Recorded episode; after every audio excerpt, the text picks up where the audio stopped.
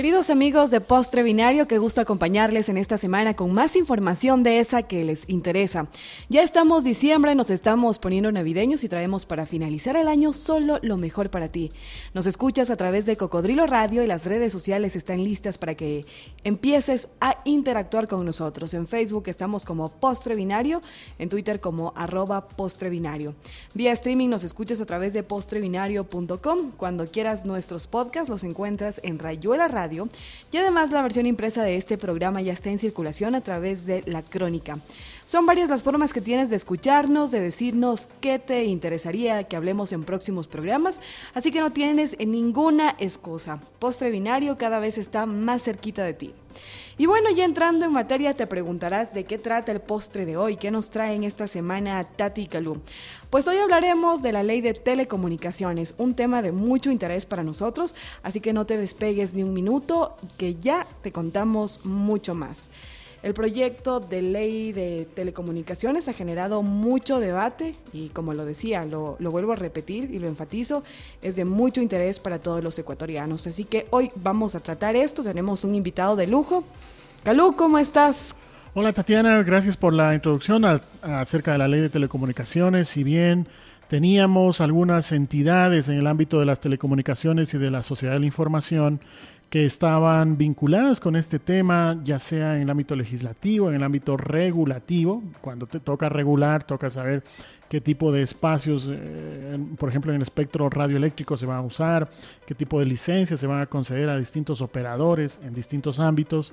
La nueva ley de telecomunicaciones que está ahora mismo en debate, que ahora mismo se está discutiendo en la Asamblea Nacional, va a suprimir algunos de esos organismos, va a reagrupar a otros, va a replantear algunos temas que van a afectar directamente a los usuarios. Y por eso era nuestro interés de traer este tema hoy en Postre Binario, de que mm, cada vez que estamos navegando en Internet, cada vez que estamos accediendo a la sociedad del conocimiento, sabemos de que va a estar legislado, va a estar regulado por esta ley. Como toda ley perfectible, ahora que está en debate, siempre tendrá sus cosas positivas y aquellos temas que quizás deben ser mejorados. No todo es positivo, no todo es negativo tampoco, pero sí vemos de que sería interesante traer a debate para que los usuarios que estamos todos los días conectados sepamos qué tipos de afectaciones vamos a tener. Entonces, eh, quiero contarles de que hay una asociación de usuarios digitales.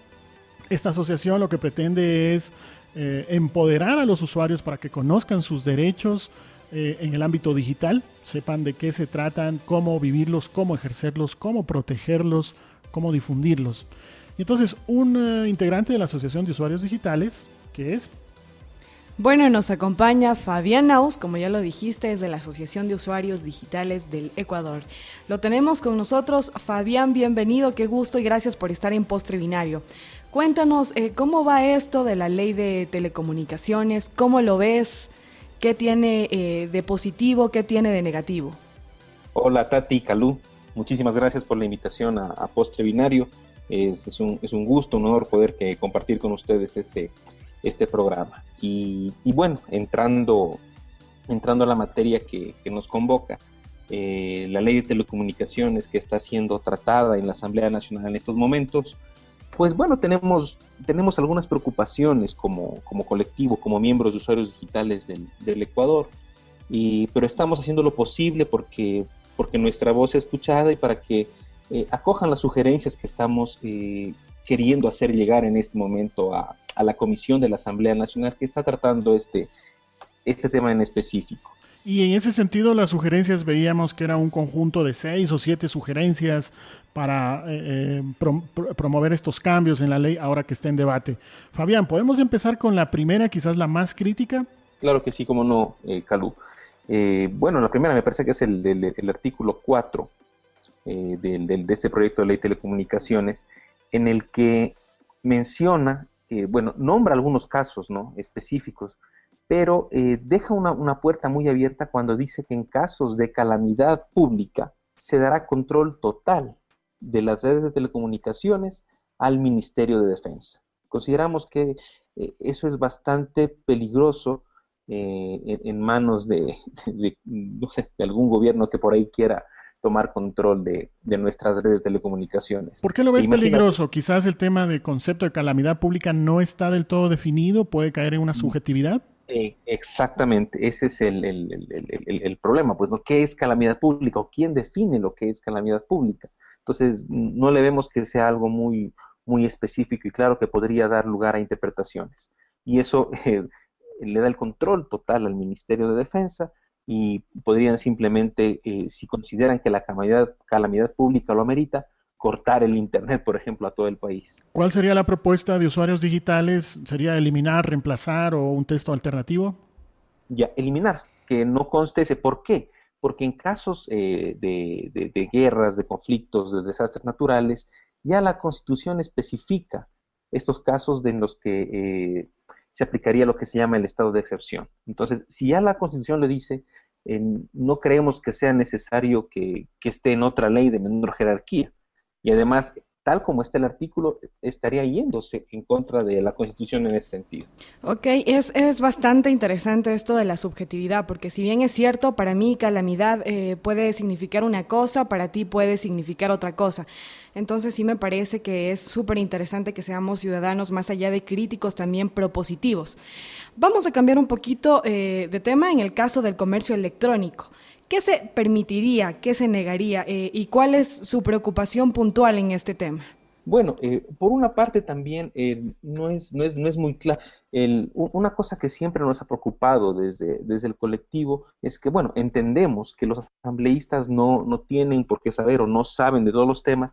En el caso de, de, tecnologías de la información y comunicación, eh, yo creo que deberes que estén bien empapados del tema y recoger visiones de todos los sectores, incluso y sobre todo, ¿no? Incluso y sobre todo de los ciudadanos, de los usuarios que serán los directamente afectados por ese tipo de leyes. Y por experiencia, por, por leyes anteriores, vemos que lastimosamente no se hace así no se toma en cuenta las, las, opiniones, los puntos de vista, los insumos de los ciudadanos y de los usuarios, y tampoco sabemos quiénes son los que están asesorando en los temas tecnológicos en este sentido, eh, porque ya nos pasó en el Código Integral Penal, uno de los asesores en, estos temas de, tecnología eh, e, e, eran policías del área de, de, de ciberdelincuencia y por el estilo. Entonces ellos plantaron en la ley su visión policíaca, pues no perseguidora, que sospecha de todo el mundo, y, nunca tomaron en cuenta los puntos de vista de los ciudadanos o de los usuarios comunes y corrientes de, plataformas eh, digitales. Y eso se está traduciendo otra vez aquí en la ley de telecomunicaciones en varios ámbitos y aspectos específicos. Entonces, básicamente, eh, esta preocupación que me tomé el, eh, tiempo de plantearla eh, ocurre en, todos los temas en los que hemos hecho observaciones. O falta el punto de vista de la ciudadanía y no hay una asesoría eh, clara o, técnica en ese sentido. Cuando al tratarse de una ley de telecomunicaciones, pues obviamente debería primar un conocimiento amplio y profundo de la parte técnica. Ahora, otra observación un poquito más personal tal vez es que en pleno siglo XXI se habla de una ley de telecomunicaciones cuando debería ser eh, algo aplicado eh, en general para las tecnologías de información y comunicación. O sea, no solo en el ámbito de telecomunicaciones. Exactamente, pues ¿no? entonces posiblemente están, están muchos asesores o gente que está trabajando en la ley de telecomunicaciones viendo, viendo solo los, los fierros, las antenas de, las empresas telefónicas, tal vez, ¿no? No ven más allá todo, todo lo que implica una, eh, las TICs, ¿no? Van, van más allá simplemente de telecomunicaciones, por así decirlo. Nose, agencia creativa. Nos especializamos en creación, posicionamiento y activación de marcas, diseño web y fotografía publicitaria. Estamos en Twitter como arroba NoseAC y en Facebook como NoseAG Creativa.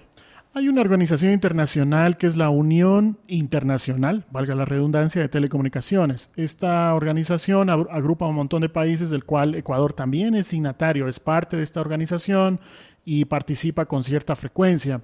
Una de las recomendaciones de la ITU, por sus siglas en inglés, es de que mm, haya una cierta autonomía política entre el ente del control de las eh, telecomunicaciones y, el, gobierno, ¿no? que haya una diferencia entre estos dos, estas dos entidades.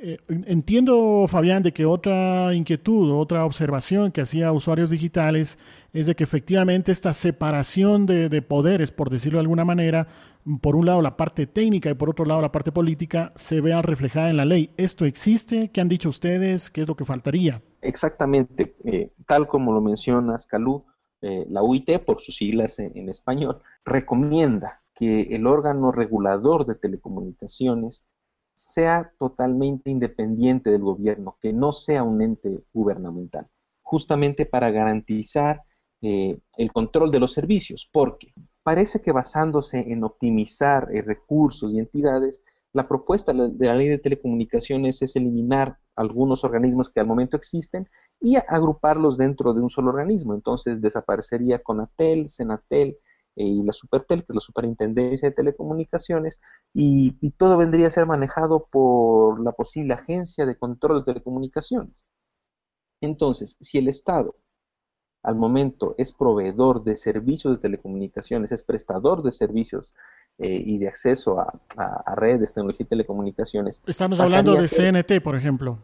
CNT, claro, CNT es una empresa pública, es una empresa del Estado, y en este caso, al, no tener independencia, el gobierno sería juez y parte, ¿no? Estaría proveyendo el servicio y él mismo se estaría controlando y regulando, dando lugar a desequilibrios o desigualdades o inequidades, incluso actualmente teniendo una superintendencia que en teoría debería ser independiente, ya se han dado ciertas preferencias. Por ejemplo, eh, en cuanto a la, a, la, banda del espectro para hacer uso de la tecnología 4G, eh, se, ha, se, ha, comunicado, pues que, y es de conocimiento, que CNT tiene un mucho mayor ancho de banda y preferencia en, las frecuencias de 4G sin haber concesionado ni nada por el estilo que las otras operadoras. Si eso pasa al momento en, que existe una superintendencia de telecomunicaciones, pues cuando no exista se podrían pasar cosas eh, de ese estilo, ¿no? Eh, que darían, darían prioridad, beneficiarían a, las, a, las, empresas públicas o incluso, lo que es peligroso, eh, dejarían pasar por alto ciertas fallas o, falencias en el servicio que brinden las mismas. NetPlus, más que Internet. Encuéntranos en netplus.net. Una de las preocupaciones que siempre se ha dado durante, qué sé yo, un poco más del último año con el tema de las revelaciones de Snowden, sobre la vigilancia masiva, sobre la retención de datos, es de que los usuarios han puesto el grito en el cielo, y yo diría con justa razón, frente a muchos proveedores porque están eh, archivando, reteniendo todos sus datos. ¿no? Ahora sabemos que empresas como Facebook, Google, Apple, Microsoft, eh, se dan la feria porque conocen todo lo que nosotros les hemos alimentado. Cada vez que subimos una foto en Facebook, cada vez que enviamos un correo electrónico, todos esos datos se van almacenando en los servidores de ellos que después se comparten con, con el poder, con el Estado, ¿no? con el gobierno. Entiendo, Fabián, me corrige si estoy equivocado, de que otra preocupación dentro de la ley de telecomunicaciones es de que existe una retención de los datos de los usuarios, ya sea a nivel de proveedores de Internet, los famosos Internet Service Providers, ISP, aquellos que nos dan acceso a Internet cuando pagamos mensualmente nuestra factura para poder acceder. ¿Este tipo de retención se mantiene eh, dentro del marco de esta propuesta de ley? ¿Se elimina? ¿Hay algún tipo de normativa? ¿Qué nos puedes comentar frente a esto? Ya, en, la, ley de telecomunicaciones eh, sí se deja un, eh, está más claro el asunto esto de, la protección de datos y de la privacidad y también eh, de la neutralidad de la red, por así decirlo. Eh, hay un artículo en, el que, en el que se prohíbe a los, a los prestadores de servicios de telecomunicaciones dar preferencias de servicios o bloquear contenido, tráfico por, por, por iniciativa propia de la empresa. Entonces, de alguna manera, esta ley de telecomunicaciones eh, está garantizando eh, el acceso eh, igualitario a la información. Lo que llamaríamos neutralidad en la red, corrígeme por favor si estoy equivocado. Sí, yo creo que algo muy cercano, muy cercano a, lo que quisiéramos como neutralidad en la red. Y también la ley garantiza la, protección de, datos.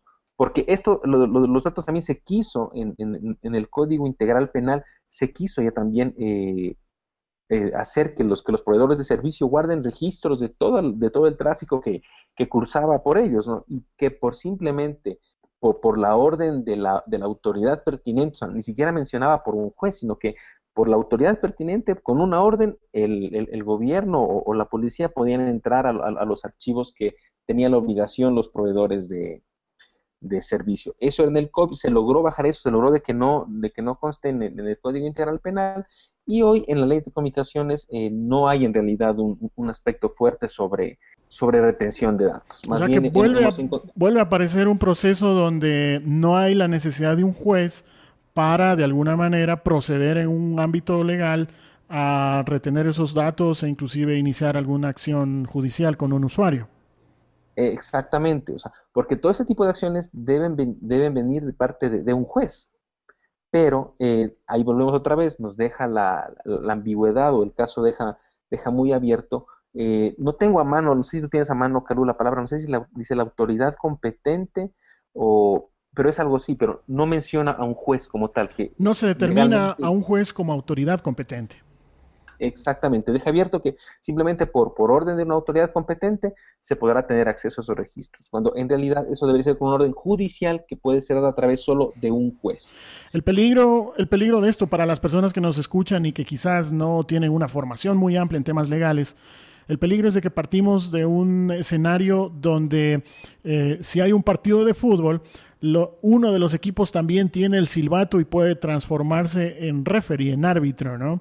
Y el otro equipo no podrá hacer nada porque pues eh, se sujetaría al dictamen que dé este árbitro que ha sido asumido por uno de los equipos con este rol. Entonces, en este caso, si es que hay algún tema legal para un usuario que está todo el día navegando en Internet, no habrá eh, ese proceso debido sujeto a la defensa y todo lo demás que tiene un juez, sino que en este caso sería únicamente esta agencia, ¿verdad, Fabián? Así es, o sea, ¿por, qué es tan peligroso que no sea un juez el que, el, que dicte la, e, esta orden para, para poder acceder a los datos? Si lo puede hacer cualquier autoridad competente según la ley, primero, ¿quién va a definir quién o quiénes son esas autoridades que pueden dar ese tipo de órdenes? Deja muy abierto el, caso. Y pongamos que, por algo que tú dijiste en redes sociales, incomodaste a alguna autoridad que no es juez, pero al ser autoridad, por el simple hecho de, averiguar quién eres o en dónde estás, o por simplemente tratar de, amenazarte para que no sigas escribiendo contra él, como esa autoridad, él simplemente ordenan que, te hagan un, requisamiento, para decir una requisa de, tus datos digitales y empiezan a publicar tu información, por ejemplo. Esa es la gran amenaza de que no sea un juez el que haga, porque al ser un juez eso implica que al menos debe haber un debido proceso para que se genere al final la orden judicial que permite el acceso a registros informáticos. Ah, un problema adicional puede ser de que si bien ya esos, esa falta de orden judicial inició un proceso, de todas maneras las personas responsables dentro del orden público gubernamental están en ningún periodo, pero ellas se irán el día de mañana, vendrán otras personas, sin embargo, tanto las anteriores como los nuevos cargos tendrán acceso a esa información privada. Ese también creo que es otro peligro. Eh, exactamente. O sea, al, no haber un, debido proceso, un, proceso que esté eh, definido al detalle legalmente, pasará justamente lo que tú dices, ¿no? Eh, de a poco hay que pensar solo, solo en la coyuntura política actual. Yo creo que cualquier, cualquier ley, cualquier proyecto tiene que ser pensado a largo plazo y, y, para todo el país, ¿no? No, no, siendo puntual ni, política ni temporalmente. No queremos tampoco ser eh, del todo negativos. Algo bueno también tendrá esta propuesta de ley. ¿Qué, ¿Qué, puedes tú nombrar, Fabián, como los puntos importantes que si bien no estaban contemplados en, en el marco legal actual, esta nueva ley, esta nueva propuesta de ley propone como positivos que no teníamos antes? ¿Qué hemos ganado con esta ley? Algo de bueno, como ya te lo, te lo mencioné anteriormente, es que ya se empieza a tratar, aunque se llame ley telecomunicaciones, que es un nombre de hace, que debió usarse hace unos 20 o 30 años, no actualmente, al menos ya se está topando de alguna manera algo que, concita un, un, interés a nivel global, ¿no? Como es la neutralidad de la red, y como te mencioné, ya se toman, eh, ya se topan temas de ese tipo sin mencionar, ¿no? Neutralidad de la red, que sería interesante ya que, que, que, el nombre como tal empiece a aparecer en nuestra legislación, pero ya empiezan a garantizarse eh, que los proveedores no sean los que arbitrariamente definan qué tipo de tráfico, contenido o servicio proveer con mayor o mejor calidad o nivel. Entonces, ya se está de alguna manera empezando a garantizar eso y me parece algo, algo, algo muy interesante, algo muy interesante de este, de este proyecto de ley. Yo creo que sí hay que, hay que darle la, relevancia e importancia que, se merece esta, que se merece esta, este enfoque al menos de, esta parte de la ley. Te voy a hacer una pregunta incómoda, Fabián. Ustedes como usuarios digitales, ¿qué han hecho? ¿Se han puesto a hacer relajo en las redes sociales o han salido de la burbuja? ¿Han tenido alguna conversación, algún aporte o solo está en un plan reactivo? Bueno, eh, yo me acuerdo cuando eh, alguien dijo que eh, esto de, quejarse en, en 2.0 no tiene no tiene un, no, se gana nada con quejarse en 2.0. Y bueno, y tienen razón, si solo te dedicas a quejarte, quejarte, quejarte, que es legítimo y es válido, eh, es complicado tener un resultado.